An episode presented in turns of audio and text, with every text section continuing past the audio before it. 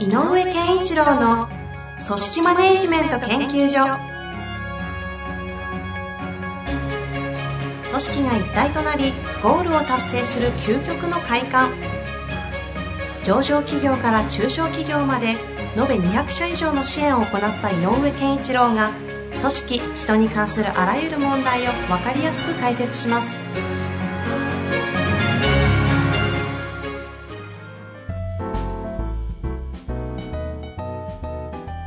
こんにちは、遠藤和樹です。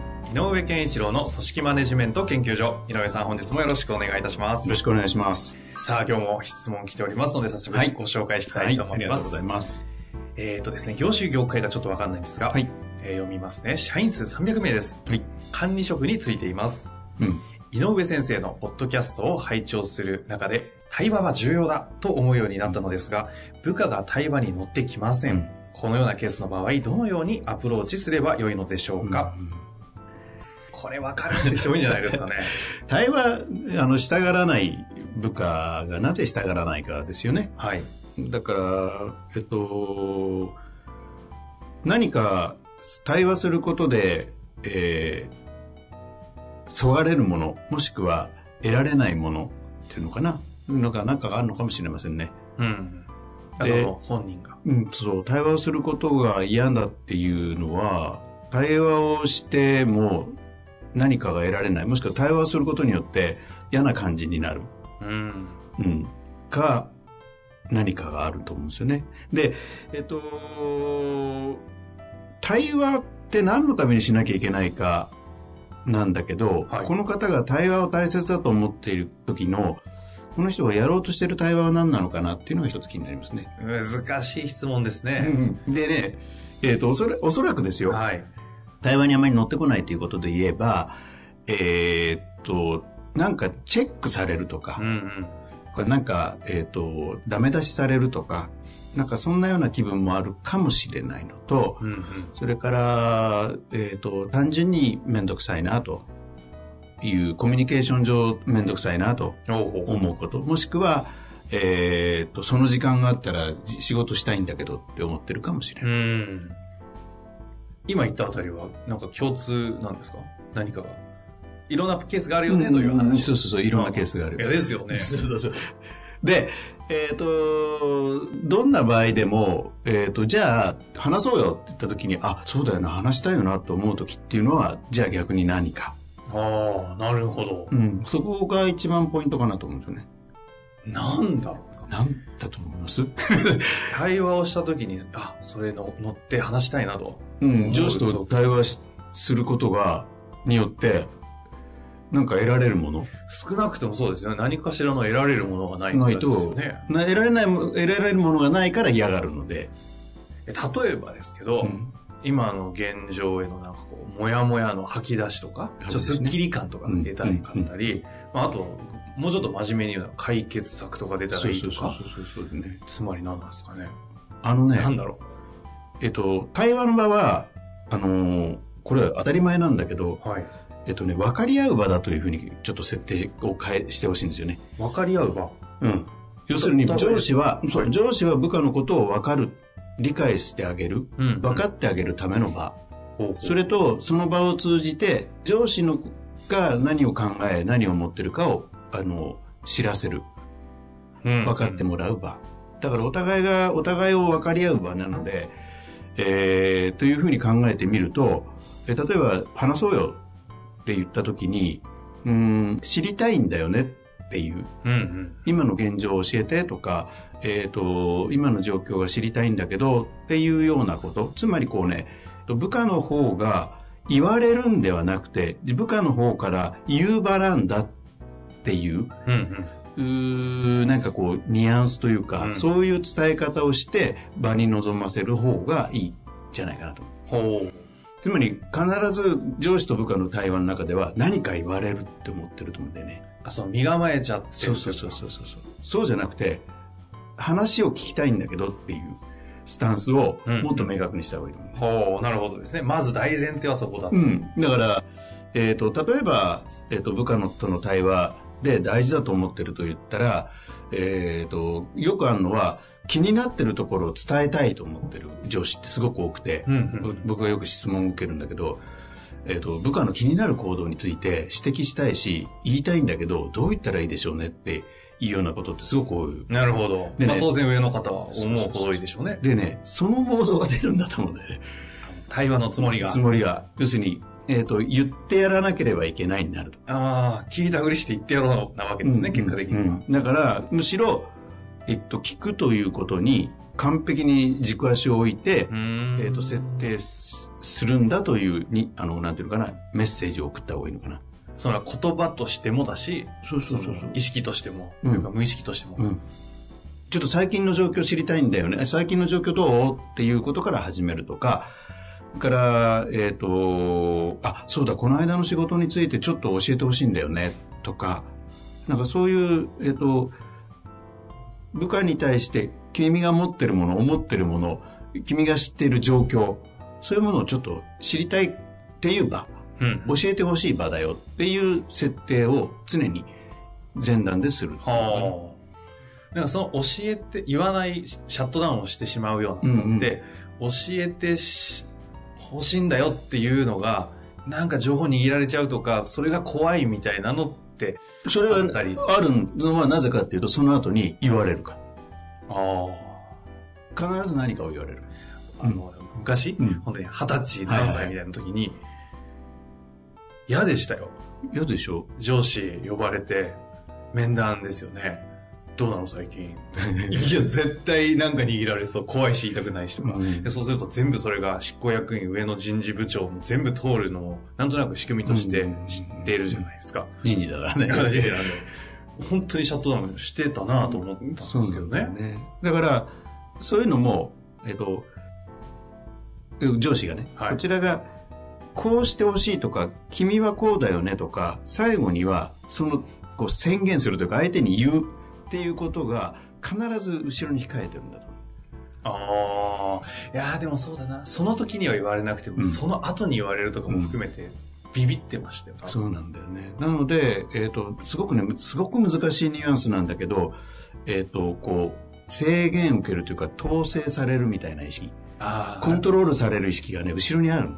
あると思います。だからコントロールされるなと思うから、さっきの、あの、執行役員は全員わかるんだ、うんこれってなると、何かコントロール下に置かれる感じがあるからうん嫌なのよね。うんだから、そうではなくて、君が何を考え、何をしたいのか、自分の意思で、えー自分のやり方とか、自分の目指す方向とか、っていうものを決めていく、それを確認する場っていうような、これちょっと難しい言い方なんだけど、設定なのね。ん。井上さんみたいな方がですよ、うん上司としていらっしゃって、その雰囲気で面談してくださったら、それはもういくらでも喋りたいと思うんですけど、でもその違いは何？やっぱそうか。そう。あのー要するに部下の視点を理解するっていうことが一番重要。それ以上の何者でもないわけですね。だから、例えば部下が、例えばだけど、えーミスが多いとかね、それから、えっ、と、営業で言えば、顧客とのトラブルが多いとかうんうん。いうことがあって、ちょっと話したいんだけどって言うと、あ、またあのことかなって思うよね。うん。だから、最近どうなのかって言って、身構えて、最近どうって言っても、いや、その、なんて言って、ね、で、この間の件だけど、ちょっとミスっちゃったよね。あれどうなったんだろうな。来たって感じでしょ、うんうん。でもそうじゃなくて、え、どどうしたい？どうなりたい？っていう話がの方が重要だと思う、ね。どうなりたいかとか、えっ、と、今困ってることないかとか、最近の中で、えっ、と、なんか判断に困ったりしたことあるのかとか、まあこれから仕事を高めていく、えレベルを上げるために何が必要だと思ってるとか、なんかそういう話だと思うのね。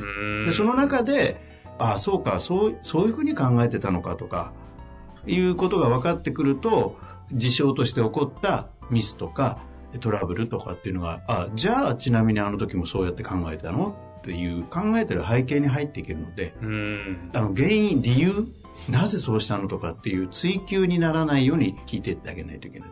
なるほど。原因の追求とかにならないように。うん。ほ必ず何かの事情があってそうしてるはずだから。うなるほど。うんそうすると対話のあえて目的？目的。っていうと何なの？あ、だから、あの、分かり合うことなんだけどやっぱ、そこなんですそう。ね。あくまでそこなんですね、じゃあ。分かり合うこと。けど、上の方が対話をうん部下とするとか、社員とするときは、その先には、えー分かり合うことによって、やっぱこう、統制というかね、しなきゃと思っちゃいませんかね。だから、えーっと、一番重要なのは、何が大切だと思っているのっていうところに最後たどり着いてほしいね。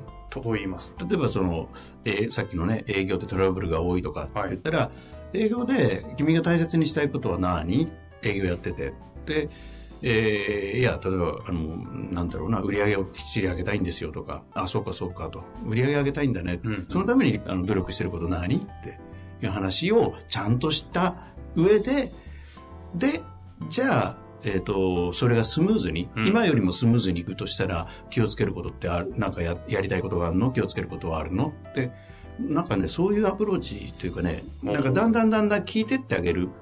で、起こっている現象に対してこうした方がいいよっていうことは、本人が、こちら側もこうした方がいいよには目的があるでしょ。うんうんうんこういうことをするためには、こういう行動を取った方がいいうんっていう流れのことを言いたい。でも、こういう行動を取った方がいいだけを聞くと、えっ、と、違うやり方だったりすると、うん。まあ相手も嫌嫌だよね。受け取れないですよ、ね。受け取れない。だけど、こういう方にするために、例えば、えー売り上げをきっちり上げる営業になりたいんだとしたら、うんうん。顧客からの信頼がないとリピートも効かないしとかっていう話になるので、えっと、リピートを取るために、えっと、主主要なお客さんのところには、週1行ってるか？週1行かなきゃダメだよって言われると指導なの。指導じゃなくて統制なのね。そうじゃなくて、えっ、と、売り上げ上げるためには、既存のお客様とのパイプはどう思うの？って言ったら、いや、それ重要だと思います。そのためにどうしてんの？って言ったら、いや、電話フォローしてます。電話だけで足りてるかい？って、いうこと。うん電話で十分だと思いますって言ったら、あ、そうか、あ、そう思うんだねと。で、ここが重要なんだけど、僕は違うと思うということは言っていいのよ。その上司が分かる。うん。ほうほう。で、あ、そうか、電話での方でで十分だと思うんだね。僕は電話だけでは足りない気がしてるんだけど、君の言うこともわかるけど、でもどう思ほうほう。う例えば、えっ、と、週に1回は行った方がいいような気もするけど、どう思う？うーんって聞いてあげる。そうすると、いや、週に1回行ったとしても、相手が前行ってたら、忙しそうにして嫌がったんです。とかっていうのが出てくるし。うんうんそしたら、あ、そうか、忙しそうだって言われたら、帰ってきちゃえばいいじゃん。でも顔見る方がいいと思わない？とか、意見交換にしてあげなきゃいけないんだよね。ほーん。そういう話になると。その時の意見交換の面白いなと思った大前提は、うんまずその面接というか対話をする、してあげる側の方が何を大切にしてるかとか、その重要にしてるようなことを、まず真ん中とか共通のところに置いて、それに対して。違和感とか差異を話していく。相手が言ったこととか起こしたことの背景にある、その人はなんでそれしたんですかを知る場面。なるほど。分かってあげる場面。究極それだけでもいいんですか？そう。あ、そういうのを大事にしてたんだとか、それが重要だったんだね。それは分かるうんって言ってあげればいいし、そうだよね。じゃあ、それを大切にするためにもっといい方法があるかなとか、それを大切にするんだとしたら、これは僕の経験からすると、こういうことは効果的だったことがあるんだけど、どう思う？つまり、こうしなさいって絶対言わないというかう。で、その背景の考え方がずれてるなと思ったら、あ、そう思うのかと。僕はこう思うんだけど、それについてはどう思うっていう。要するに意見は違うということは言っていいのよ。は考え方が違うのは言っていいの。迎合する必要ないから。だけど、お前の考え方は間違ってるっていうのは違うんだよねあ。。なるほど。そしてその背景にある重要なものみたいなのは、ちゃんとこう、重要してあげるというか、うん分かった上で、違和感のところはこう違うという意見交換はちゃんとする。例えば、さっきの言った売り上げを上げる、そのためには、あるえー部下が、とにかく効率的に動いて、より効率的に売り上げを上げるために、えっと、無駄を省いてる動きをした。だけど、うん上司から見ると、主要顧客とのかパイプを強めた方がいい。うんそこは非効率的でもやるべきだと思ってる。うん。これは売り上げを上げるというのは共通目的だから、売り上げるっていう方法について、君どう思う？やっぱり効率的に動いてこうだと思うんですよ。いいね、それもそうだよね。でも、例えば、主要顧客とのパイプを強めるっていうことも考えられるよね。いや、それもそうなんですけどっていう、そういう意見交換をしていくっていう話。なるほど。で、これね、十分話せたら、あ、そうか、そういう考えだったのか、OK、分かったって、もし納得できる部分があれば、はい。じゃあ逆にそれをもうちょっと進めてみたら？で、僕の意見もどっかで考えておいて。っていうふうに入れていくと一つのアイデアとして相手に渡してあげるので、相手はモテるよね。だって言われて、やれとは言われてないから。そしたら、また何回かの折に、どうだったって君が言ってる方法でどうだ？随分伸びてればそれでいいわけだし。うん。で、伸びてなかったら、うんどう？ってやってみて。そのくらいのこう、時間軸というか、ゆとりかなゆとりか。ゆうんうん余裕というか余裕ですよね。うん。その場の対話だけで指導を終えて、早くやっちまえみたいなところに持ってこうとするから、こう、そう。相手も構えちゃうし。だから、主要声覚のところにもっと行かなきゃダメなんだよって言い切りたくて対話したら相手は引くよね。確かに、そういう意味じゃ対話の目的だって言っていいのは、うんその、お互いが分かり合う。だけど、えっ、と、顧客のパイプが、主要顧客とのパイプが重要だと思っている自分はそれをちゃんと言うべきなの。うん。でもそれは押し付けではなくて、こう思う自分人もいるんだよってことを相手に渡したい。なるほそうすると、相手の考える余裕もあるし、逆に言えば、一回やってみた結果、ちょっとまた教えて、またちょっとこういう場面で話してみようよって言えば、その話だったら嫌じゃないから乗ってくるよね。っていう感じかな。ど。なるほどですね。なんか今回はその対話というものの、なんていうんですか、感覚的なものを教えてくださったような印象でしたけど。そうなんですよね。これ以上の説明が難しい世界だなとい。や、まあちょっとね、だから場面にもよりますけれども、うん要するにこう、あの、相手のことを分かってあげるけれども、こちらのこともちゃんと伝える。なるつまり、そういう違いがあるということ。ただ、うん違い、違う意見の人がこんなに一生懸命聞いてくれたっていうのは人間一番嬉しいなるほど。ああ、でもそれそうかもしれないですね。の。同じ意見の人がいくら聞いてもそうだよね、そうだよねって盛り上がるだけだから。そうじゃなく違う意見なんだけど、すごく一生懸命聞いてくれた。っん。ていうのは非常に心が、えっ、と、現れるというか、うん。安心できるので、なるほど。まずそのスタンスで構えてあげないと、上司は。と思いますね。なるほどですね。ぜひ一回今の話を聞いた上でもう一度、はいその部下の方、社員の方、向き合っていただいて、はい。対話トライしてみてください。ぜひぜひ。本日もありがとうございましたありがとうご。ざいます。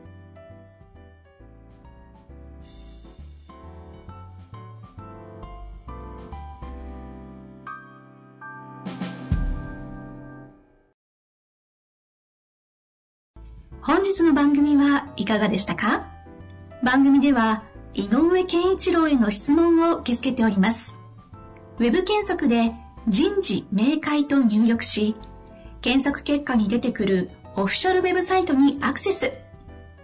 その中のポッドキャストのバナーから質問フォームにご入力ください。また、オフィシャルウェブサイトでは無料メルマガや無料動画も配信中です。ぜひ遊びに来てくださいね。